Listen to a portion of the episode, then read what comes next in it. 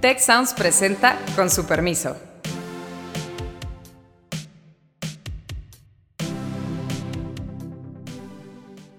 Con su permiso, soy Beata Boina y hoy vamos a hablar sobre Pemex, esa gran, gran, importante empresa estatal mexicana, los problemas, los desafíos y las oportunidades que tiene para finales de este año y en general para el futuro, porque ya sabemos que hay un importante cambio también en el tema energético.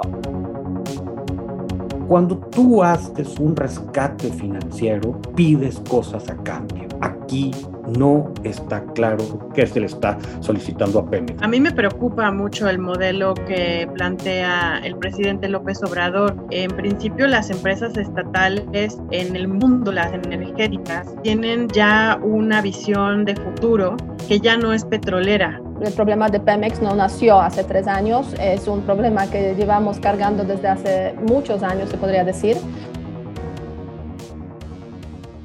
Hoy me acompaña Héctor Villarreal, que ya conocemos, pero sobre todo Ana Moreno, que es nuestra invitada eh, especial, es coordinadora e investigadora del programa de competencia y regulación en México Evalúa, economista, dedicada desde hace tiempo precisamente a estudiar, a trabajar, a investigar el sector energético. Nos da mucho gusto.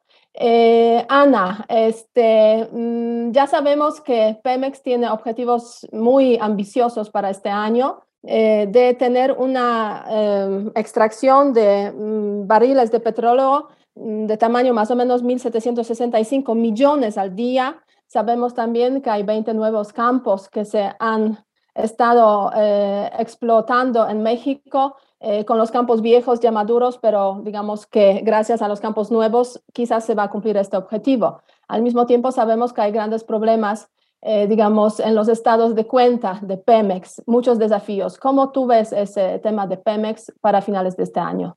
Gracias, Beata. Pues muy, muy contenta de estar hoy con ustedes en este podcast comentando estos puntos. Em, en principio, la coyuntura nos, nos dio esta semana una pauta sobre el camino que, quiere seguir Pemex para el final del año. Eh, y vino desde la Secretaría de Hacienda un comunicado en el que mm, se avisó sobre una transferencia de dinero eh, a capital. Bueno, ellos hablan a capital, pero en realidad fue para refinanciar la deuda eh, los vencimientos que se venían ya para final de año de 3.500 millones de dólares. Eh, esto en términos proporcionales a lo que Pemex adeuda, eh, pues es muy poquito, es, es muy insignificante, simplemente para salir del paso este año con los vencimientos. Ahora, en términos eh, de perspectiva ya de finanzas públicas, ¿qué representa este monto? Bueno, es, bastante alto. Son cerca de 73 mil millones de pesos y esto equivale eh, pues a grandes cantidades de subsidios. Por ejemplo, el mismo subsidio eléctrico que el gobierno transfiere a la CFE cada año, que se aprobó recientemente en el presupuesto federal para 2022, es equivalente a este monto el, subsidio nacional, o sea, el que recibe CFE por un año, ¿no? Para poder eh, amortiguar las tarifas a los usuarios finales de electricidad. Es equivalente a este monto que en términos de perspectiva de la deuda es pequeño. Entonces, nada más para tener como una noción de cómo están los tamaños de, de, los vencimientos de la deuda de Pemex y que finalmente son para pagar intereses, ¿no? En pocas palabras. También se anunció algunos intercambios de bonos, que eso qué quiere decir, pues que bonos que estaban pagaderos a 30 años o a 20 años, eh, Hacienda ofreció en los mercados financieros intercambiarlos a los acreedores por bonos de menor plazo, a 10 años. Eh, desde mi perspectiva, el interés que sigue también Hacienda con esta decisión y en realidad el presidente López Obrador, quien es el, el que instruye al secretario de Hacienda de hacer estas operaciones, creo que va encaminado al discurso que ya prácticamente todos los mexicanos que atendemos la, la noción básica del presidente es eh, el de desprender a Pemex un poco de la dependencia de la deuda en dólares, o sea, del extranjero, en camino a la famosa soberanía energética. Y creo que estos pasitos tienen que ver con ello también. O sea, podríamos en pocas palabras decir que este Pemex está cumpliendo de alguna forma el objetivo de producción, o sea, de producir pues tantos barriles, millones de barriles, o casi está cumpliendo, pero el costo es elevadísimo, el costo pues para las finanzas públicas. A ver, ¿cómo tú lo ves, Héctor? Mira, yo creo que la noticia de ayer, Beata, hay que tomársela con mucha seriedad. O sea, yo, yo, yo no quiero ser, yo no quiero ser melodramático, pero me preocupan varias cosas. Primero, el comunicado de Hacienda, que normalmente tiene mucho cuidado con estas cosas, a mí me parece desafortunado. Primero te dicen, podemos hacer esta transferencia, esta ayuda, porque tenemos exceso de liquidez. Por Dios. Caray, o sea, cuando tú tienes un problema de poco gasto en salud, vemos el, la austeridad tan fuerte en el gasto público en educación, tienes una falta de inversión en infraestructura en muchas zonas y muchas áreas delicadísimas del país, y estás en déficit primario y dices, me sobra liquidez, de entrada esto se tuvo que haber argumentado de otra manera.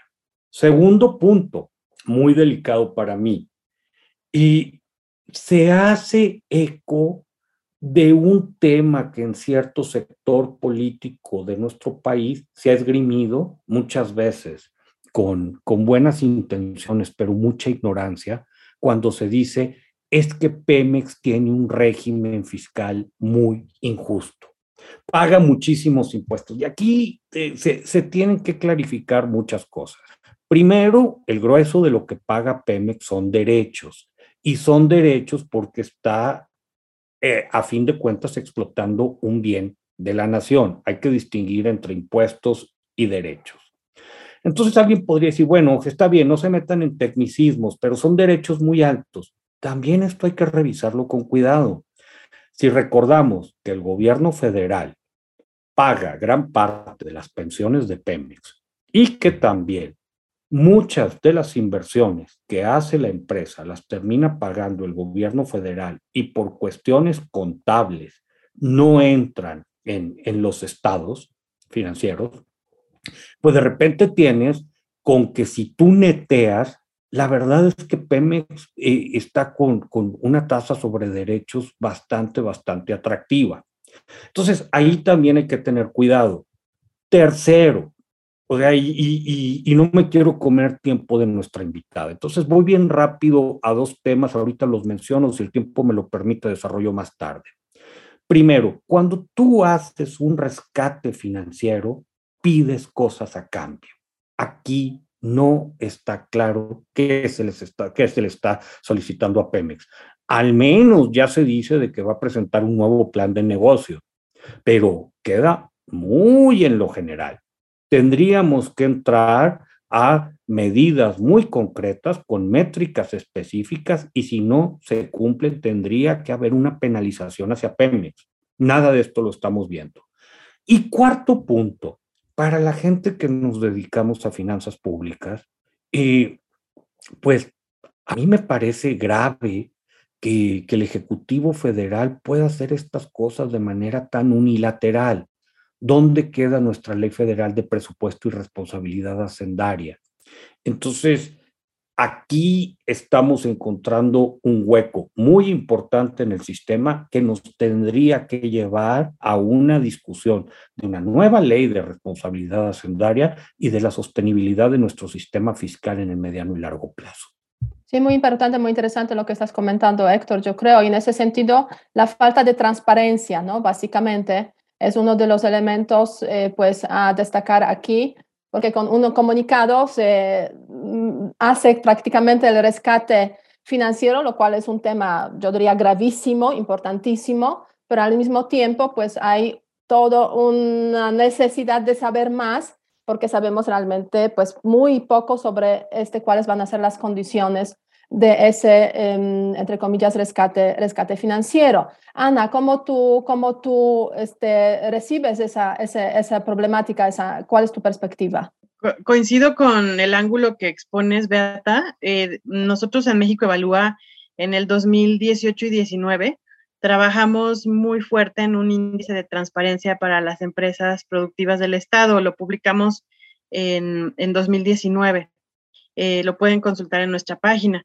Eh, en esa, en esa mm, ocasión, notamos que, por ejemplo, las capitalizaciones a Pemex como entran en este caso estas transferencias.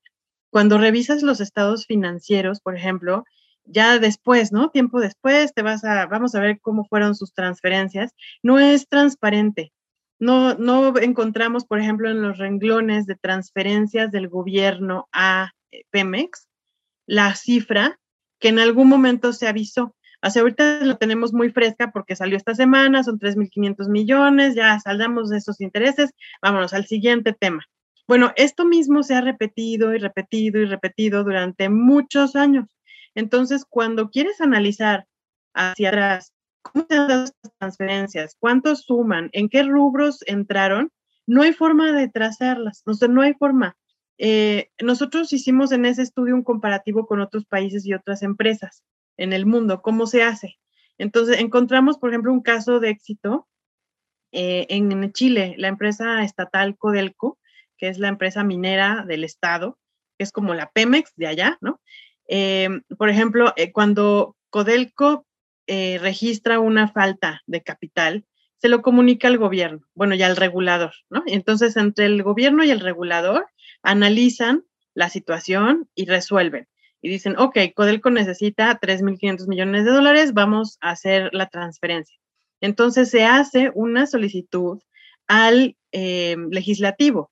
El legislativo genera una ley de capitalización de Codelco por 3.500 millones de dólares, en este ejemplo. Se somete a consideración del legislativo, se vota y en esa ley se establecen las condiciones de rendición de cuentas de que la empresa va a dar al regulador, al ejecutivo y al legislativo sobre cada dólar que se metió en esa transferencia de capitalización, qué resultados esperan que se obtengan y en qué tiempo se van a rendir cuentas ante el legislativo, ¿no? Ante las comisiones especialistas. Entonces, ahí es lo que vemos una situación redonda de transparencia y rendición de cuentas. La ciudadanía representada en el legislativo toma nota de esta necesidad de capitalización, se hace un plan de trabajo, se hace un plan de rendición de cuentas, se le da seguimiento y se le llama a comparecer a los funcionarios responsables de la empresa estatal y del regulador de que el dinero se, se usó para los fines para los cuales se solicitó y se ve transparente la situación. Entonces, pongo este ejemplo porque en el caso mexicano, Pemex solicita de urgencia 3.500 millones de dólares, que fueron 5.000 millones de dólares, ¿no? En años anteriores o 10.000, así van, como si fuera una caja chica, como dice Héctor, sin tomarle una verdadera seriedad. No pasa ni siquiera por el diario oficial de la federación. No tenemos una circular oficial donde podamos hacer un registro histórico. Simplemente Hacienda emite un comunicado de prensa que no tiene tampoco una categoría jurídica sólida, ¿no? Y entonces se pierden el tiempo. ¿Y Pemex en qué usó eso? Bueno, quizá en refinanciar un pedacito de deuda y ya, se pierde, pero la verdad es que es un monto muy importante. ¿no? Sí, es importante y pues afecta obviamente a las finanzas públicas de forma sustancial y a los gastos. O sea, el dinero este podría estar destinado efectivamente, como le mencionó Héctor, en otros rubros que son rubros de urgencia, como el tema de salud, como el tema de educación. Ahora bien, estos 3.500 millones de dólares no es una cantidad pequeña, efectivamente, y si Pemex lo necesita de urgencia y se le otorga, digamos, esa cantidad de esta forma, eso nos refleja, yo diría que Pemex se encuentra en una situación pues relativamente mala, ¿no? O sea, ¿cuál es el estado de la empresa?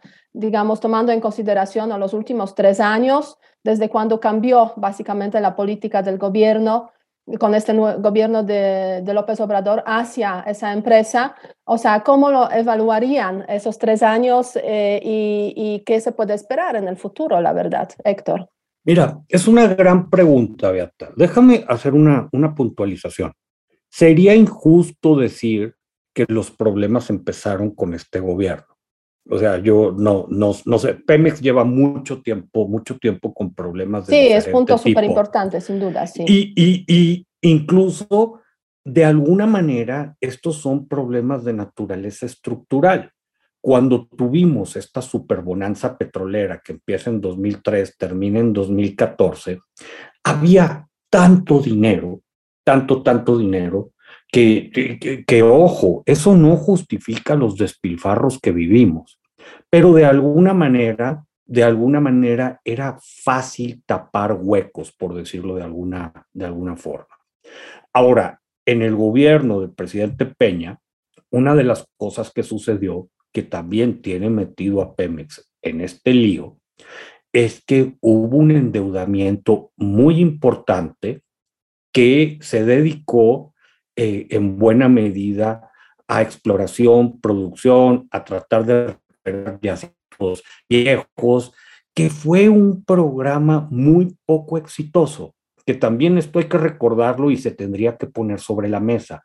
Hubo inversiones muy importantes, pero por alguna razón nuestra producción no rebotó. Entonces, a ver, eh, aquí hay lecturas, déjame, déjame dar primero una, una muy pesimista y ahorita me voy a una menos pesimista. Y alguien podría decir, ¿sabes qué? Pues Pemex está a la orilla de la bancarrota y pues tuvo que salir, tuvo que salir el gobierno a hacer un rescate de emergencia para que, para que la empresa no cayera en insolvencia.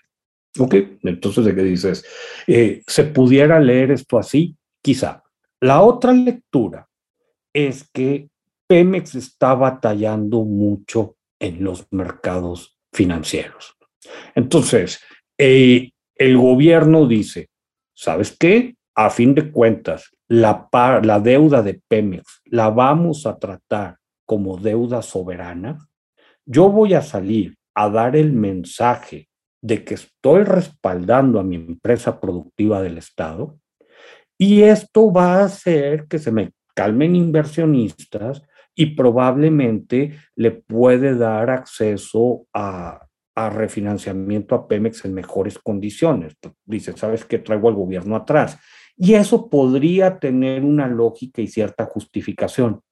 El problema es que eh, para, para mí lo de fondo que, de repente hay este guiño que incluso lo vimos con, la, con el intento de reforma eléctrica y de repente el actual director de Pemex medio lo ha dicho, de que se quite esta figura de empresas productivas del Estado, se cambie por otra cosa y las dos empresas vuelvan a estar bajo el paraguas de un gobierno federal de, de una manera mucho más amplia. A mí me parece que sería terrible, terrible, terrible, terrible. Probablemente uno de los errores más grandes desde mi perspectiva de la reforma energética de 2014 fue que no se le terminó de dar independencia a las dos empresas de, de, los presupuestos públicos. Fue como a medias, ¿no? O sea, reforma a medias. En intentando preservar la soberanía este, energética que es como la Virgen de Guadalupe aquí, pero también combinarlo un poco con el mercado y eso sí fracasó, la verdad. De alguna manera, de alguna manera se intentó. Creo que es lo que trata de hacer esta figura de las empresas productivas del Estado, pero tendrías que sacarlas de las finanzas públicas. Y si vas a hacer conexiones, pues buscar como lo que Ana describía en la experiencia chilena con el cobre y, y trabajar de esa forma. El esquema ahorita tiene muchas perversidades y medio lo que está coqueteando el gobierno sería incluso sustancialmente más negativo. Ahora bien, desde la historia ya sabemos, bueno, como tú has mencionado, Héctor, que el problema de Pemex no nació hace tres años, es un problema que llevamos cargando desde hace muchos años, se podría decir. Por otra parte, también sabemos muy bien de historia de otros países este, que las empresas estatales tienden a convertirse en esos gigantes con pies de barro, ¿no? Eh, y que el Estado tiene que inyectarles constantemente el dinero para que sobrevivan. En los países comunistas, donde yo tuve ocasión de, vivir en Polonia, pues ya sabemos que eso fracasó. Y ese estatalismo de las empresas, las empresas estatales, la verdad es que hay que tener mucho cuidado para, este, para que no se conviertan en una carga excesiva y no fracasen. Y en Pemex yo creo que estamos en una fase un poco de que el gobierno actual está intentando regresar al modelo anterior de una forma bastante muy clara. Y, o sea, ¿cómo tú ves, Ana, esa, esa dirección, no? O sea, vamos a tener otra vez Pemex como una carga, ya lo tenemos, pero seguiremos con eso, se logrará, digamos, eh, dar vuelta a esa, esa dirección o eh, se logrará que Pemex se convierta en algún momento en una empresa eficaz. Ya sabemos que las empresas em, de otros países o las empresas energéticas, digamos, de, en otros lugares del mundo, pues tienen una eficacia totalmente distinta que la de, la de Pemex en muchos sentidos y no son carga para las finanzas públicas. ¿Qué, qué podríamos esperar aquí?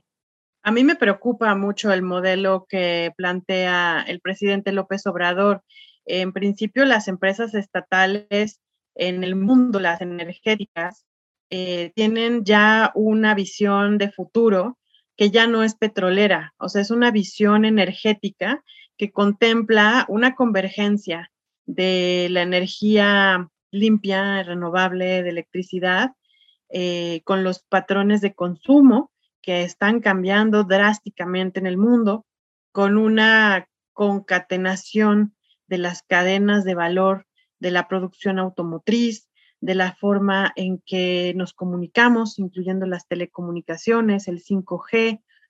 Todo esto está revolucionando nuestra manera de consumir y esto implica que las, las empresas que ofrecen bienes y servicios energéticos también deben de adaptarse a estos cambios. Eh, la mitigación de los efectos del cambio climático es un hecho. O sea, México no se puede aislar drásticamente de un esfuerzo colectivo a nivel mundial que busca, eh, pues, reformular también el capitalismo, ¿no? Un capitalismo más, eh, como le llaman, de stakeholders o de las partes interesadas, en donde se considera no solamente la producción de una empresa como el indicador principal de valor, o la rentabilidad incluso, sino que se consideran los impactos, los impactos sociales, ambientales, la transparencia que mencionabas. Todo eso en conjunto está entrando en la cuantificación también del valor que genera una empresa. Entonces, eh, al querer regresar al modelo del siglo XX, eh, en este modelo energético, no solo nos estamos apartando de las tendencias tecnológicas, sino también la forma de gobernar las empresas estatales que eh, implica el considerar a todos los interesados. Y Pemex en este sentido también está muy retrasado. Em, aunque la deuda se quiera eh, convertir a pesos y se quiera desvincular del mercado internacional, el valor que genera esta empresa no puede desvincularse de estas tendencias. Los empleados de Pemex necesitan también capacitación, necesitan aumentar su productividad, necesitan también vincularse a esta visión global de futuro, ¿sí? Porque el petróleo se seguirá usando, yo estoy de acuerdo en eso con la narrativa de la secretaria Nale cuando combate mucho las críticas y dice es que el petróleo se va a seguir utilizando, estoy de acuerdo con ella, no, no vamos a cambiar drásticamente a la electricidad de la noche a la mañana, pero sí el valor que genera cada barril de extraído del subsuelo cada vez va a ser menor. Entonces, aunque nuestra visión sea petrolera, en el mundo el, valor del petróleo va a, tener em, un driver más inducido por su capacidad de generar valor en la petroquímica, por ejemplo, para producción de nuevos polímeros, de nuevos plásticos, de nuevas eh, oportunidades incluso de hidrógeno, tal vez no hidrógeno verde, pero sí hidrógeno azul, que es un combustible del futuro que va a propulsar los motores. Entonces, hoy Pemex lo que tendría que estar haciendo es estar invirtiendo en una reconversión de sus refinerías y de sus plantas petroquímicas hacia estos nuevos productos que son los que se demandarán en el futuro. en el futuro próximo, ni siquiera lejano. Y el volver al modelo del siglo XX nos aparta totalmente de esa circunstancia. Entonces, eh, el problema es que Pemex realmente se vuelva un cacharro viejo que ya sea inutilizable en el futuro y que tengamos que importar todos estos insumos porque no vamos a ser capaces de producirlos in-house. Entonces es una super contradicción porque queremos soberanía energética, pero no nos estamos preparando para ser nosotros también participantes de este nuevo mercado que se abre, ¿no? En el futuro, o sea, tendríamos que estar ya invirtiendo en esto. Sí, y si hablamos, si hablamos del futuro, pues eh, se trata de los próximos 10 años, ¿no? 10, 20 años máximo es el horizonte, digamos, de este cambio. Y, es cierto lo que estás comentando totalmente, este, la ausencia de, esta, de esa perspectiva, de ese concepto de la transición energética, que es tan presente en muchos países del mundo, en las empresas del mundo, que hay que transitar hacia las energías, digamos, más menos convencionales, obviamente ajustándose obviamente a los retos que, nos trae el planeta y, las necesidades relacionadas con la lucha contra el cambio climático. Y lo que comentaba el secretario Nale, que seguiremos usando el petróleo, sí es cierto, pero hasta Arabia Saudita, que es la meca del petróleo, está haciendo una nueva estrategia para independizarse del petróleo eh, en el turismo, para convertirse en el país turístico. O sea, hasta ellos reconocen que el tema del petróleo es un tema, digamos, eh, que va a ir disminuyendo, desapareciendo en un futuro de mediano, largo, largo plazo. Hay que preparar la economía para, para ese aspecto. Eh, en ese sentido, pues sí, la ausencia de esa visión de transición energética es lo, o sea, lo que preocupa muchísimo y parece que el gobierno tiene los ojos cerrados a ese precisamente, ese precisamente asunto. Mencionaste también el importante tema de los recursos humanos, ¿no? O sea, más de 100 mil personas que están ahí, 120 o 130 que trabajan en Pemex, frente a las empresas como este, empresas energéticas internacionales que con 30 mil personas pues extraen lo mismo, ¿no? O sea, hay casos así. Este, Héctor, ¿cómo tú ves el tema de los recursos humanos y la productividad, que creo que es un aspecto importante también? Mira, en, mi opinión, y, voy muy alineado a lo que estaba comentando Ana, creo que traemos un problema de incentivos muy fuertes. E incluso yo no sé hasta dónde hace sentido hablar de un Pemex como el que tenemos ahorita.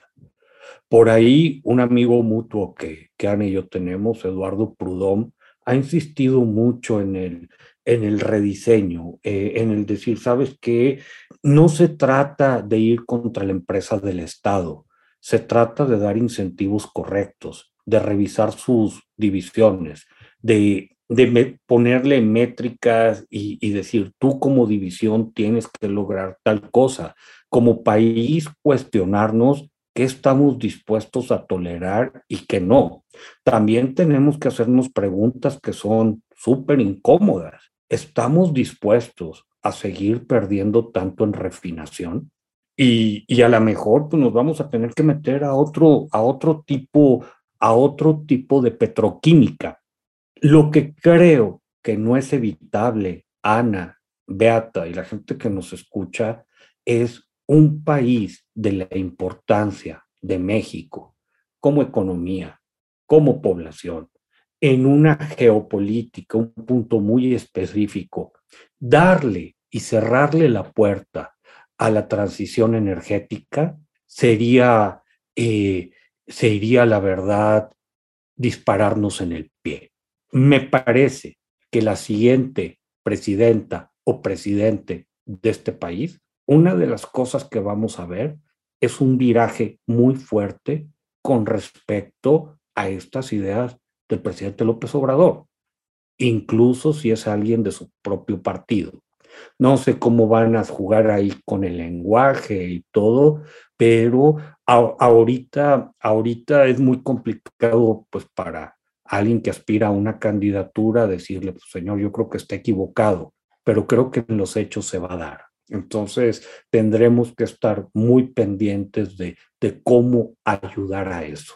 Pues ojalá eso ocurra, la verdad, y, se dé este, eh, se revierta eso es lo que está ocurriendo ahora, aunque van a ser pues esos años perdidos y el dinero perdido también, no cabe duda, en ese proceso que estamos observando. Ahora bien, nos queda poco tiempo, entonces quería recordar la pregunta de la eh, semana pasada que está conectada obviamente con el tema de coronavirus 19, que nos eh, se presenta de nuevo en ese contexto difícil económico y político. La pregunta con la llegada de la nueva variante Omicron, ¿usted se encuentra preocupado con más medidas igual que antes o no me preocupa? Y tenemos las siguientes respuestas. Igual que antes, la preocupación de 49.3% de los que respondieron a esa pregunta, preocupado con más medidas, digamos, para cuidarse más, 41.3%, y no me preocupa solamente 9.3%.